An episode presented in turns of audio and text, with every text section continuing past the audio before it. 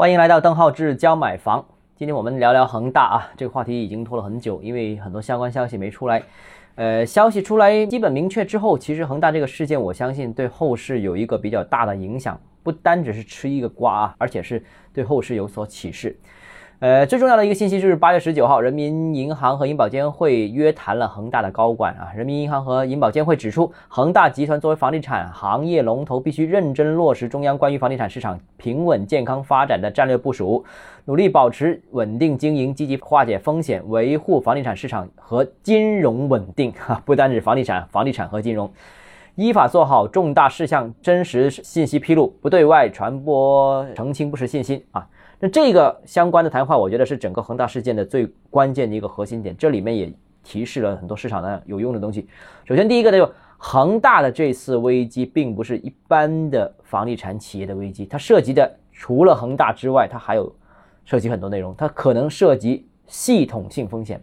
系统性风险就是不是一个人的问题，是一堆的问题啊。那监管部门对企业的这种约谈其实是比较罕见的。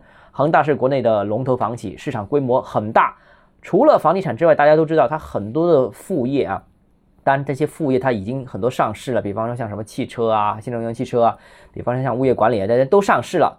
所以这家大业大啊，总体市值规模是非常惊人的。目前现在市场上面传闻的一些负面新闻很多，但是其实到目前为止，没有一个人或者一个机构能说明恒大这个债务到底有多大，额度有多大，没有一个清晰的概念，是不是？所说的资不抵债不知道范围有多广不知道涉及多少家金融机构多少钱也不知道，那这个是最让监管部门担心的，因为如果恒大暴雷坏的不是他自己一个，而是引发金融系统的风险，会导致多米诺骨牌效应，就一个叠一个，一个叠一个的倒下去啊！金融系统都是这样的。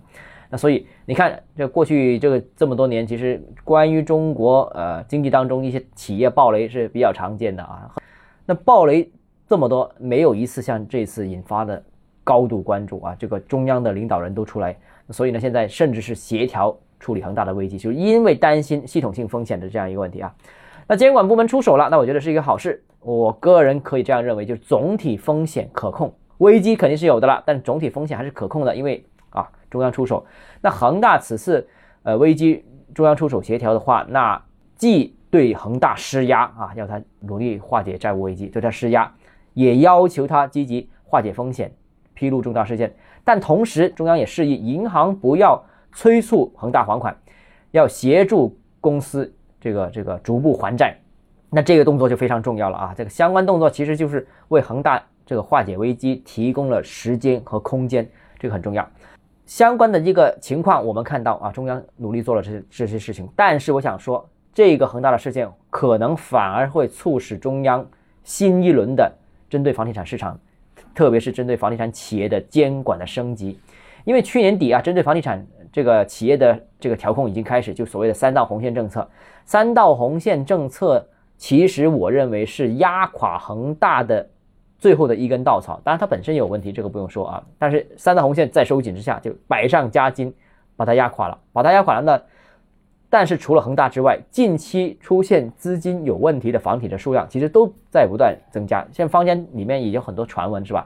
那这个也反映了国内不少企业，特别是房企在资金上累积的风险，而且这个风险是比较难评估的。那这次恒大债务危机，或者使得监管部门重新审视房地产企业在融资方面的监管。啊，第一啊，是不是三大红线政策需要调整一下？当然，现在已经有传闻可能会适度调整一下。呃，催的不要过紧啊，避免把它逼死了啊，这是第一个。另外一个呢，也要审慎的面对过去一段时间很多房地产企业的呃高杠杆的无序扩张所导致的累积的这样风险，所以未来可能也要限制房地产在这一方面的发展速度，可能会监管的更严格。那当然，最终结果现在我们这还不知道啊，这个瓜还是可以继续吃下去，恒大到底是怎么样的？那现在啊，是他不是在卖一些企业的股份吗？如果出售成功的话，那当然会为恒大筹集到一笔资金解决这个问题。但是，出售这些周边业务，它本身这些业务，它是不是资产呢？还是本身就是资不抵抵债的呢？像新能源汽车这些啊，大家坊间很多传闻，大家心里清楚。所以这个瓜继续吃下去还是比较有趣的。我们继续关注有新的动态和进展，继续跟大家分享我们的看法。好，今天节目到这里。如果你个人购房有疑问，想咨询我本人的话，欢迎私信我，或者添加我个人微信号“邓浩志教买房”六个字拼音首字母小写这个微信号。我们明天见。